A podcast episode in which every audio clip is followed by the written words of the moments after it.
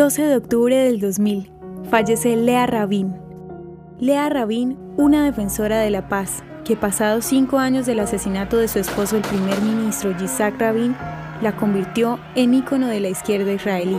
Nació en 1928 en Königsberg, Alemania, actual Kaliningrad, Rusia.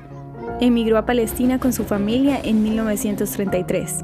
Lea soportó la agresividad internacional hacia Israel encabezando su delegación en la conferencia del Año Internacional de la Mujer en México cuando subió al podio y 35 delegaciones abandonaron la sala. Lea Rabin falleció de cáncer de pulmón a sus 72 años en Petah Tikva, ciudad del Distrito Central de Israel. ¿Te gustaría recibir estos audios en tu WhatsApp? Compartimos nuevos episodios todos los días. Suscríbete sin costo alguno ingresando a www.hoyenlahistoriadeisrael.com. Hacerlo es muy fácil. También puedes encontrarnos como arroba hoy en la historia de Israel en Instagram, Facebook, Spotify y otras plataformas digitales. Comparte este audio para que otros conozcan más acerca de Israel.